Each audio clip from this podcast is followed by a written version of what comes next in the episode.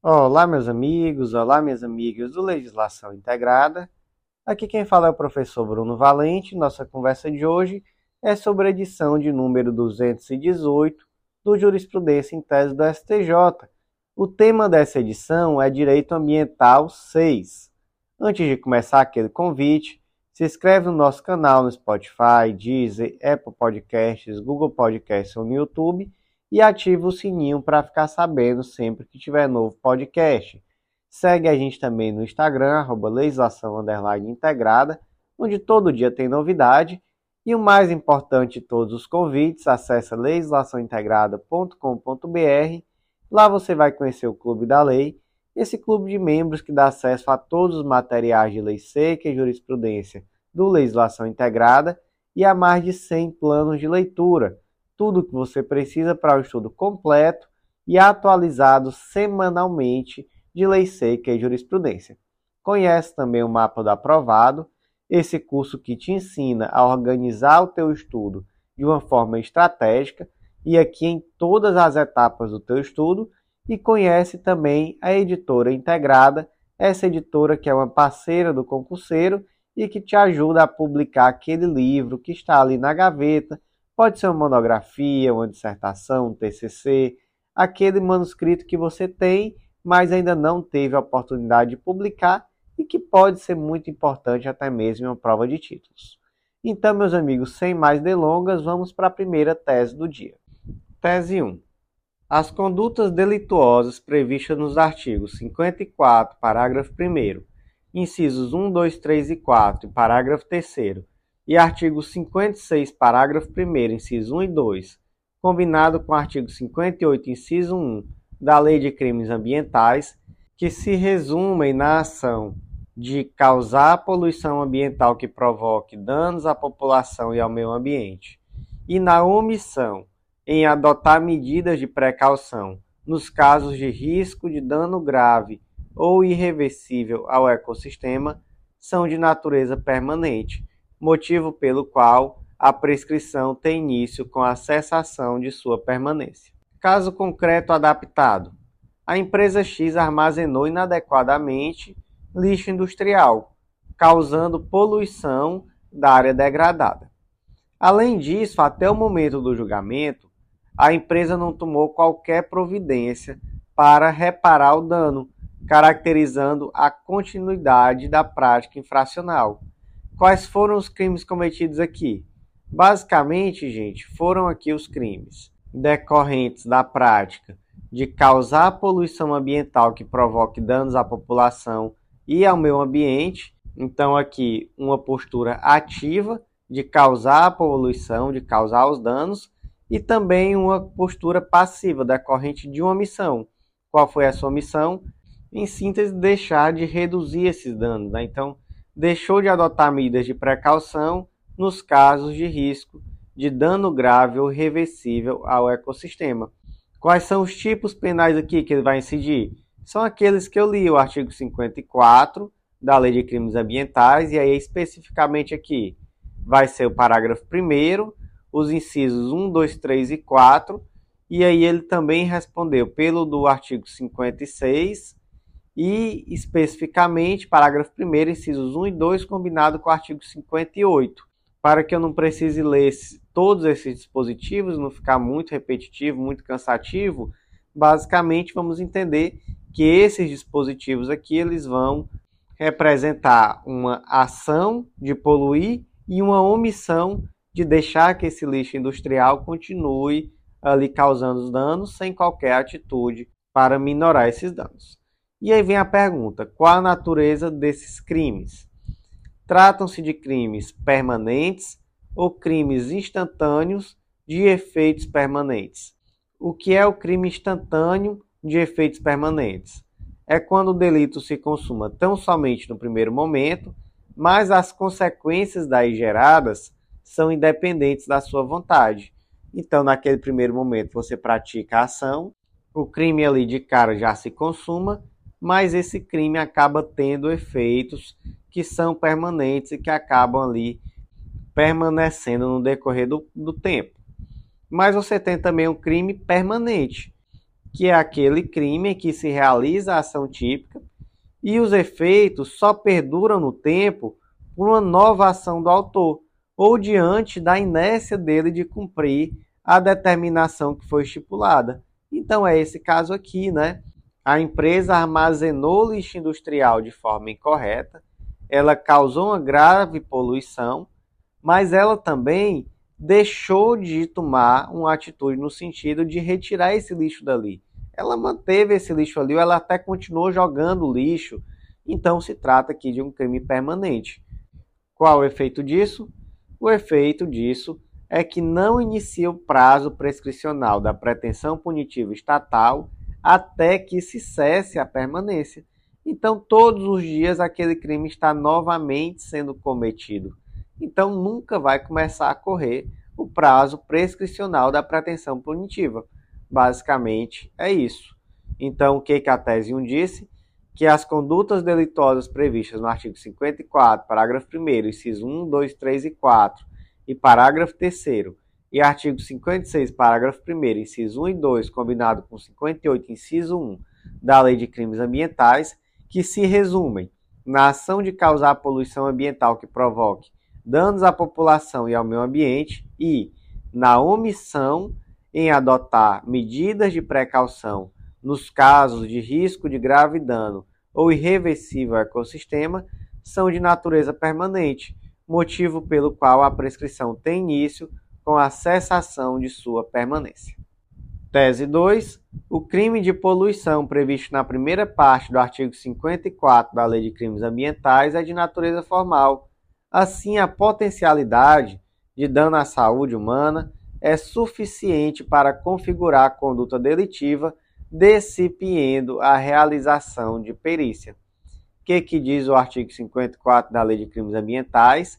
É o crime de causar poluição de qualquer natureza em níveis tais que resultem ou possam resultar em danos à saúde humana ou que provoquem a mortandade de animais ou a destruição significativa da flora.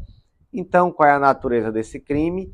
Esse crime tem a natureza formal. Então, veja só: causar poluição de qualquer natureza em níveis que resultem ou possam resultar em danos à saúde humana. Então, resultem ou possam resultar. Então, não exige aqui o resultado naturalístico. O que, que se exige aqui? Se exige aqui a possibilidade desse dano em alguma medida causar risco à saúde humana. Então, qual vai ser o ônus da acusação aqui no momento de imputar esse crime a alguém? A acusação, no caso aqui o Ministério Público, ele vai ter que narrar em que medida esse fato gerou uma potencialidade de risco à saúde humana.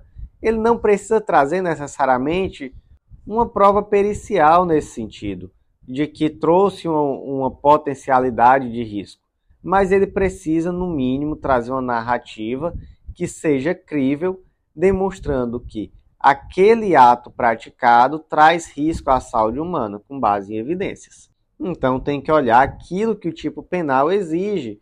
E é por isso que eu trouxe um julgado no informativo em que houve um derramamento de 4 mil litros de óleo tóxico no oceano e houve uma absolvição. Por quê? Porque o Ministério Público não narrou em que medida esse fato gerou uma potencialidade de risco à saúde humana. Ele simplesmente partiu de uma presunção. E aí não pode. Porque veja só, o crime é formal, não exige resultado naturalístico, então não vai ser necessário uma prova pericial, etc. Mas é necessário minimamente imputar aquilo que está no fato típico. Por que, que essa conduta levou potencialidade de risco à saúde humana. E aí, nesse caso aqui também, houve absolvição por outro motivo. O Ministério Público ele deixou de narrar a conduta típica praticada pelo autor. Ela só disse, olha, ele é proprietário da embarcação. E aí ninguém pode ser condenado por crime por ser proprietário de uma embarcação. É necessário demonstrar qual foi a conduta típica. Então, tese 2, o crime de poluição previsto na primeira parte do artigo 54 da Lei de Crimes Ambientais é de natureza formal. Assim, a potencialidade de danos à saúde humana é suficiente para configurar a conduta lesiva, dissipindo a realização de perícia. Tese 3. O crime do artigo 67 da Lei de Crimes Ambientais é de natureza formal, consuma-se com a simples emissão de ato administrativo, dispensada a perícia, para a comprovação da materialidade delitiva. Qual é o crime do artigo 67 da Lei de Crimes Ambientais? Conceder ao servidor público licença, autorização ou permissão em desacordo com as normas ambientais para as atividades, obras ou serviços cuja realização depende de ato autorizativo do poder público. Então veja só, vamos analisar aqui o tipo penal. Consiste em conceder ao servidor público, então aqui um crime próprio, licença, autorização ou permissão em desacordo com as normas ambientais para atividades, obras ou serviços cuja realização depende de ato autorizativo do poder público.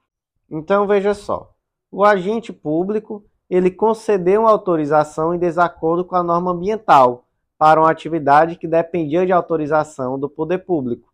E aí ele cometeu crime? Sim, é um crime formal. Esse crime ele não exige um resultado naturalístico. Por exemplo, não se exige que se demonstre que houve um dano ambiental de fato decorrente dessa licença que foi emitida de forma indevida não é necessário. Então, até por isso, também não é necessária uma prova pericial, porque, gente, não existe a necessidade de resultado naturalístico. Foi emitida irregularmente a licença, e aqui com dolo ou culpa, né? porque esse tipo penal ele existe também na forma culposa. Então, havendo dolo ou culpa e havendo a concessão dessa autorização ou permissão em desacordo com a norma ambiental, já estará consumado o crime independentemente da existência de resultado naturalístico, ou seja, independentemente de um dano ambiental de fato a ser demonstrado. Então, tese 3, o crime do artigo 67 da Lei de Crimes Ambientais é de natureza formal, consuma-se com a simples emissão do ato administrativo, dispensada a perícia e a comprovação da materialidade delitiva. Tese 4. O delito previsto no artigo 34 da Lei de Crimes Ambientais é norma penal em branco, pois carece de legislação complementar acerca dos parâmetros para a pesca autorizada. Artigo 34. Pescar em período no qual a pesca seja proibida ou em lugares interditados por órgão competente. Pena detenção de 1 um a 3 anos ou multa ou ambas as penas cumulativamente. E aí, por que que se trata aqui de uma norma penal em branco? Porque veja só, pescar em período no qual a pesca seja proibida. Que período é esse? Quem vai regulamentar? Ou em lugares interditados por órgão competente. Quem vai determinar qual é o lugar interditado? O órgão competente. Então, via de regra, essas delimitações vão ser feitas infralegalmente. Então, vai ser o órgão competente, vai ser o IBAMA, por meio de uma portaria, vai ser o órgão estadual de defesa do meio ambiente, etc. E é por isso que uma norma penal em branco é heterogênea, porque a complementação ela se dá por uma fonte legislativa diversa da que produziu a lei. Vocês lembram dessa classificação? A norma penal em branco é heterogênea, ela é complementada por uma fonte legislativa diversa, então vai ser complementada aqui, por exemplo, por uma portaria do IBAMA, por uma portaria do órgão protetivo estadual, etc., ou uma norma penal em branca homogênea, que nesse caso ela vai ser complementada pela mesma origem legislativa, então por outra lei. E no caso aqui temos a norma penal em branco heterogênea. Então, como é que ficou aqui a tese? O delito previsto no artigo 34 da Lei de Crimes Ambientais é norma penal em branco, pois carece de legislação complementar acerca dos parâmetros para a pesca autorizada.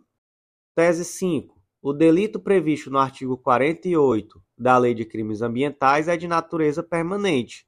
O que, que diz o artigo 48? Impedir ou dificultar a regeneração natural de florestas e demais formas de vegetação, detenção de seis meses a um ano e multa. Então vamos para um caso concreto adaptado. Em dezembro de 2003, o Joaquim desmatou ilegalmente a área de vegetação nativa às margens de uma represa artificial. No local, ele construiu uma chácara. E aí, por esses motivos, o Ministério Público denunciou por dois crimes: o do artigo 48, que é o de impedir a regeneração natural de florestas ou demais formas de vegetação, e também o do artigo 60, construir, reformar, ampliar, instalar ou fazer funcionar em qualquer parte do território nacional estabelecimento, obra ou serviço potencialmente poluidor, sem licença ou autorização de órgãos ambientais competentes ou contrariando as normas legais e regulamentares pertinentes. Esse crime tem uma pena de detenção de 1 um a 6 meses ou multa ou ambas as penas cumulativamente. E aí veja só, o Joaquim ele construiu essa chácara de uma forma ilegal, para isso ele desmatou ele está cometendo aqui dois crimes, né? O primeiro foi o de construir. Ele construiu essa chácara, então está lá no artigo 60.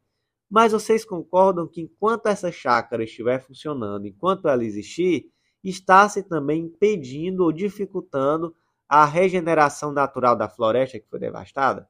Então, nesse ponto aqui, temos um crime permanente, que é o crime do artigo 48 da Lei de Crimes Ambientais. E aí, gente, por ser um crime de natureza permanente, o prazo da prescrição da pretensão punitiva só se inicia a partir do momento em que cessada a permanência, já que esse crime ele dia a dia está novamente se reiterando.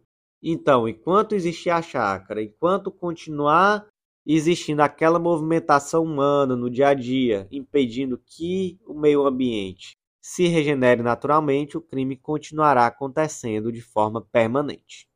Então, como é que ficou a tese? O delito previsto no artigo 48 da Lei de Crimes Ambientais é de natureza permanente. Tese 6. Nos crimes ambientais, é cabível a aplicação do princípio da insignificância como causa excludente de tipicidade da conduta, desde que presentes os seguintes requisitos: conduta minimamente ofensiva, ausência de periculosidade do agente, reduzido grau de reprovabilidade do comportamento e lesão jurídica inexpressiva. Então vamos lá, gente. Primeiro que é esse tal do princípio da insignificância. Gente, o princípio da insignificância é uma causa supralegal de exclusão da tipicidade material. Por que, que é uma causa supralegal? Porque ela não tem previsão expressa em lei. Ela não está prevista no Código Penal, por exemplo mas ela existe no direito penal brasileiro. Existe por quê? Porque o direito penal brasileiro ele tem por objetivo tutelar aqueles bens jurídicos que são os mais relevantes e essa tutela ela só deve ocorrer em situações extremas, já que essa tutela, via de regra, é feita com base na limitação da liberdade individual. Então, existem condutas que são formalmente típicas mas que materialmente acabam sendo irrelevantes e por isso não se justifica uma limitação à liberdade pessoal com base nessas ínfimas agressões a bens jurídicos. Então, por exemplo, o furto famélico, aquela pessoa que rouba um pão para comer, essa pessoa ela vai responder pelo crime de furto, vai ser presa. O normal é que não, não é porque não existe tipicidade. Formalmente até tem tipicidade, mas materialmente não há tipicidade. E aí, gente, lá no julgamento do HC 84412-0 de São Paulo, o ministro Celso de Mello, ele trouxe vetores que são requisitos objetivos e cumulativos para a aplicação do princípio da significância. Para mim são requisitos retóricos, sinceramente, para mim tudo isso aqui diz mais ou menos a mesma coisa, mas por algum motivo se abraçou esses requisitos e é muito comum, inclusive, em provas. Então, quais são os requisitos? Basicamente, você vai olhar ofensividade da conduta, periculosidade social da ação, reprovabilidade do comportamento e a expressividade da lesão jurídica provocada. Então, você olha esses quatro vetores. Para que seja insignificante, é necessário que a ofensividade da conduta seja mínima, que não haja nenhuma periculosidade social na ação, que a reprovabilidade do comportamento seja reduzida e que seja inexpressiva a lesão jurídica provocada. Então, mínima ofensividade da conduta, nenhuma periculosidade social da ação, reduzido grau de reprovabilidade do comportamento e inexpressividade da lesão jurídica provocada. Certo. E no âmbito dos crimes ambientais, é possível aplicar o princípio da insignificância? Sim, é possível. Esse tema gera debates, mas hoje nós temos decisões tanto do STF quanto do STJ nesse sentido, da possibilidade de aplicação do princípio da insignificância. E aqui nessa tese, o STJ trouxe quais são os requisitos.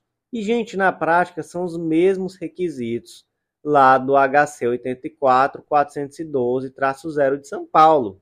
Então, você vai olhar da mesma forma ofensividade, periculosidade, reprovabilidade e expressividade da lesão jurídica. Então, tem que haver uma conduta minimamente ofensiva, tem que estar ausente a periculosidade do agente, tem que haver um reduzido grau de reprovabilidade do comportamento e a lesão jurídica deve ser inexpressiva. Então, na prática, aqui são os mesmos requisitos se modificou uma palavra ou outra, mas se olha para ofensividade, periculosidade, reprovabilidade e expressividade da lesão jurídica.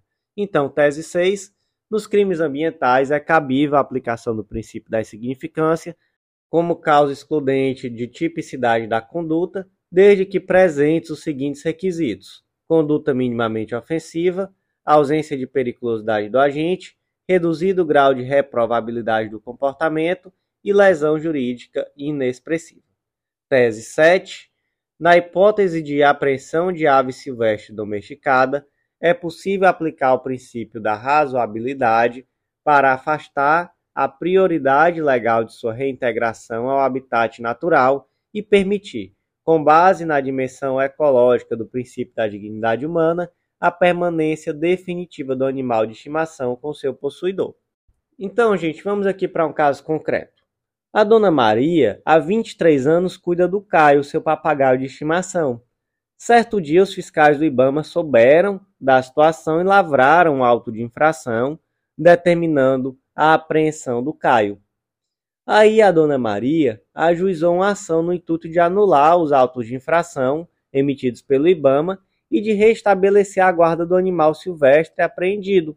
Qual foi o argumento? Dona Maria disse: Olha, esse papagaio está comigo há 23 anos, é meu companheiro de vida, é meu bichinho de estimação. Ele é bem tratado, ele é bem cuidado e provavelmente se você soltar ele na natureza, ele não vai se readaptar, ele já está há 23 anos vivendo aqui comigo. E aí, o que que o STJ decidiu? O STJ, com base no princípio da razoabilidade, entendeu que Nesse caso concreto, era sim possível manter o papagaio Caio com a dona Maria.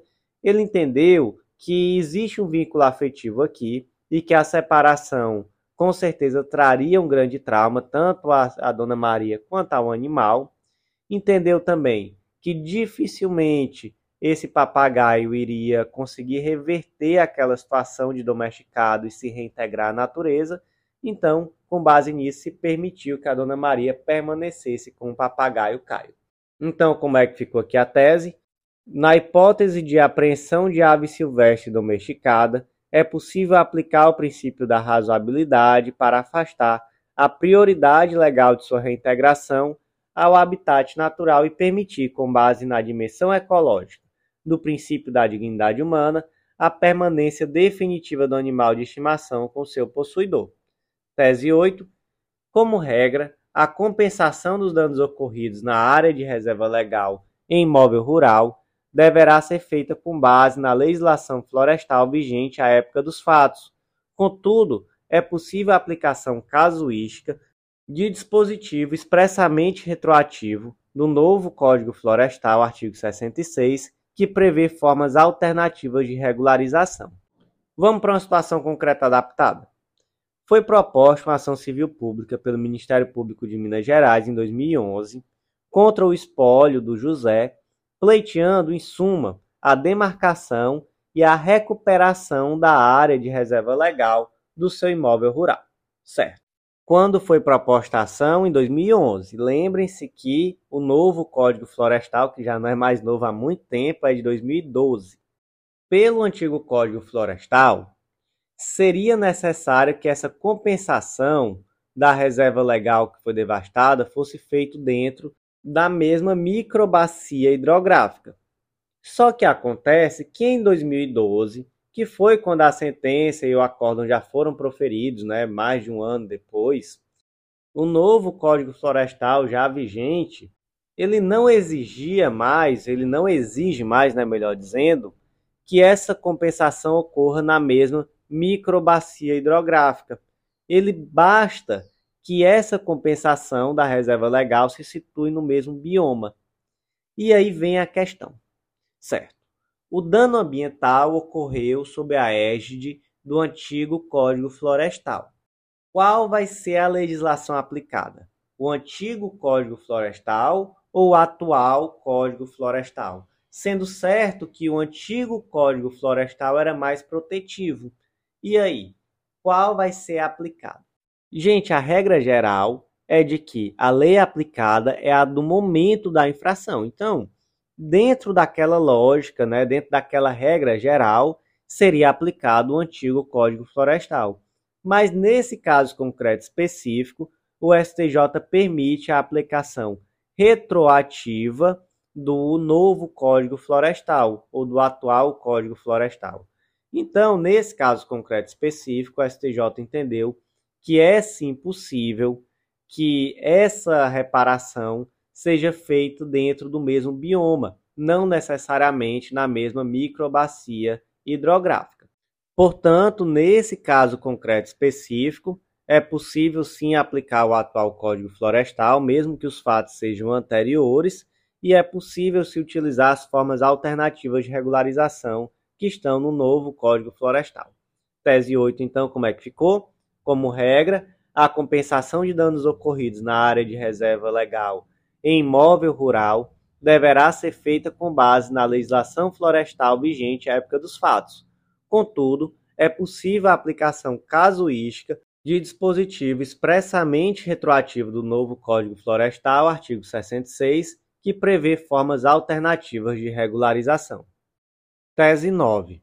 O erro na concessão de licença ambiental não configura fato de terceiro capaz de interromper no nexo causal na reparação por danos ao meio ambiente. Aplica-se aqui a teoria do risco integral. Gente, vamos ver aqui o que nos conta o artigo 14, parágrafo único da Lei da Política Nacional do Meio Ambiente, a Lei 6938 de 81. Sem obstar a aplicação das penalidades previstas neste artigo, é o poluidor obrigado, independentemente da existência de culpa, a indenizar ou reparar os danos causados ao meio ambiente e a terceiros afetados por sua atividade. O Ministério Público da União e dos Estados terá legitimidade para propor a ação civil e criminal por danos causados ao meio ambiente. Então, o que, que se percebe? Se percebe que, em se tratando de dano ambiental, não é necessária a existência de culpa. Existe aqui uma responsabilização objetiva e além disso, não é possível, por exemplo, alegar um caso fortuito, uma força maior.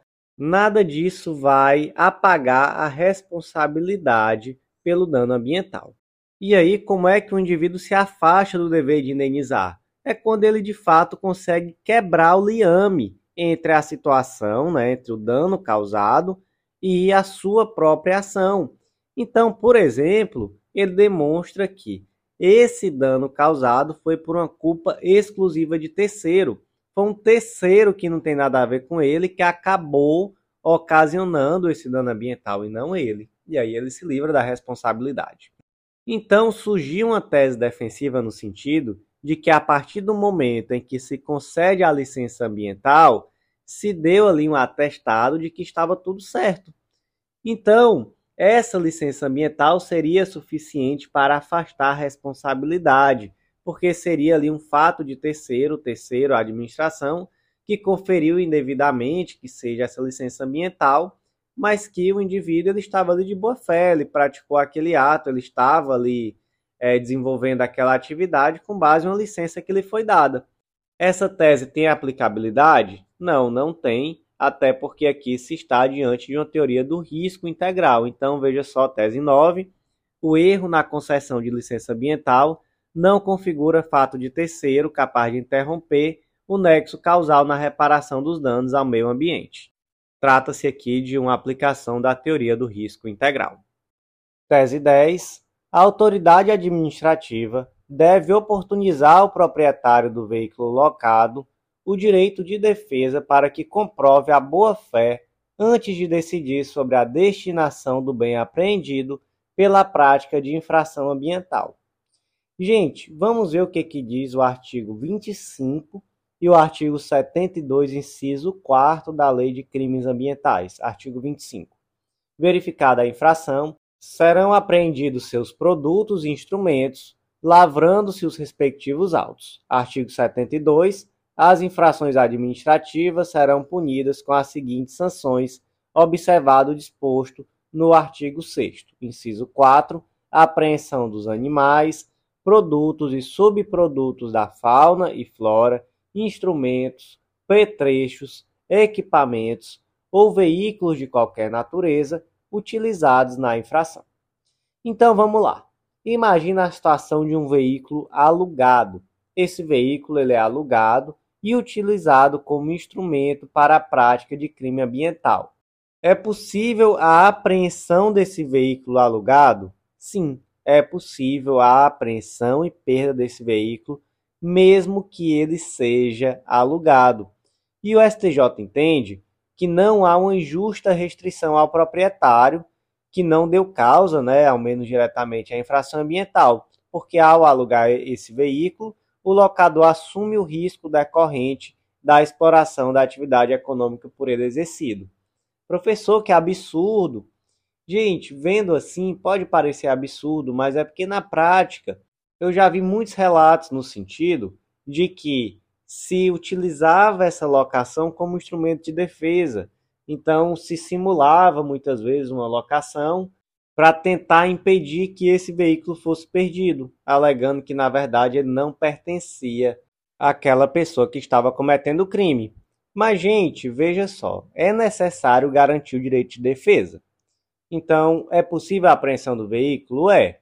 Mas é necessário permitir ao proprietário do veículo que ele comprove a boa-fé, para só depois decidir sobre a destinação do bem apreendido pela prática de infração ambiental. E esse proprietário, ele vai ter o direito de defesa e ele vai ter o ônus de demonstrar a boa-fé e o ônus de demonstrar essa boa-fé no sentido de que ele não tinha condições de prever que a utilização desse bem seria para um ilícito ambiental. Então, só nessa circunstância que ele não vai ter o bem dele apreendido. Então, como é que ficou aqui a tese? A autoridade administrativa deve oportunizar ao proprietário do veículo locado o direito de defesa para que comprove a sua boa-fé antes de decidir sobre a destinação do bem apreendido pela prática de infração ambiental. Tese 11. O dano ambiental existe de forma difusa, coletiva e individual homogênea. Este, na verdade, trata-se do dano ambiental particular ou dano por intermédio do meio ambiente, ou dano ricochete. Então, veja só, em um primeiro momento se categoriza aqui os danos ambientais como os danos difusos, coletivos ou individuais homogêneos. E aí o coletivo é aquele dano que afeta um grupo indeterminado de pessoas, muitas vezes de forma dispersa, sem uma conexão direta, uma fonte única, ação específica. O dano coletivo é aquele que afeta um grupo específico de pessoas ou entidades com interesses semelhantes, mas que não podem ser individualizados. Esses danos costumam ser relacionados com a mesma origem ou fonte e afetam a comunidade, um segmento da população, e por último os danos individuais homogêneos, que esses daí se referem a diversos indivíduos que sofrem danos semelhantes em decorrência de uma mesma origem, causa ou circunstância. Embora afete essas pessoas individualmente, os danos são comparáveis e podem ser tratados coletivamente porque eles impactaram de forma similar a um grupo de pessoas. Então, esse é o tal do dano individual homogêneo. E é nesse dano individual homogêneo que a tese 11 se centra e diz que, na verdade, esse dano individual homogêneo ele é o dano particular ou dano por intermédio do meio ambiente ou também o tal do dano ricochete. Por quê? Porque aqui nesse caso você tem um dano que a figura central é a pessoa. Então esse dano, ele, na verdade, é um dano por intermédio do meio ambiente. O foco aqui não é o meio ambiente, o foco é o dano que a pessoa sofreu. Então veja só, é o dano ricochete, porque imagina, um determinado navio solta óleo na costa de um, de um rio, os peixes têm contato com esse óleo, se contaminam, as pessoas comem e ficam doentes. Determinadas pessoas comeram esses peixes e ficaram doentes. Essas pessoas elas sofreram danos individuais. Por quê? Porque o dano ambiental foi cometido e esse dano ambiental ricocheteou na esfera particular de determinadas pessoas. Então, por isso que é o dano por intermédio do meio ambiente, ou dano ricochete, ou dano ambiental particular, porque a figura que está na pessoa e não no meio ambiente. O dano ao meio ambiente foi simplesmente um meio, foi o primeiro passo e esse dano ricocheteou na esfera individual das pessoas. Então, o que, que diz a tese 11? O dano ambiental existe na forma difusa, coletiva e individual homogênea. E este, na verdade, trata-se do dano ambiental particular ou dano por intermédio do meio ambiente ou dano por ricochete. Então, aqui algumas nomenclaturas muito interessantes para que guardemos na memória: dano ambiental particular, dano por intermédio do meio ambiente ou dano por ricochete. Meus amigos, por hoje foi isso. Agradeço a vocês que ouviram até o final. Faça aquele convite de sempre, acesse legislaçãointegrada.com.br, vem conhecer o Clube da Lei, esse clube de membros que dá acesso a todos os planos de legislação e jurisprudência do Legislação Integrada e a mais de 100 planos de leitura, um material completíssimo, semanalmente atualizado, com tudo que você precisa em termos de lei seca e jurisprudência para um estudo super completo. Não deixa também de conhecer o mapa do aprovado, esse curso que vai te ensinar a definir as suas estratégias de estudo de acordo com as suas necessidades e também a editora integrada, essa editora que vai te auxiliar nesse momento de publicar aquele livro que você já tem ali na gaveta, aquela tese, aquela monografia, TCC que vai ser tão importante para você, inclusive em uma prova de títulos. Então, meus amigos, por hoje foi isso. Eu agradeço a vocês. Não deixe de se inscrever no canal, compartilhar com os amigos e até a próxima.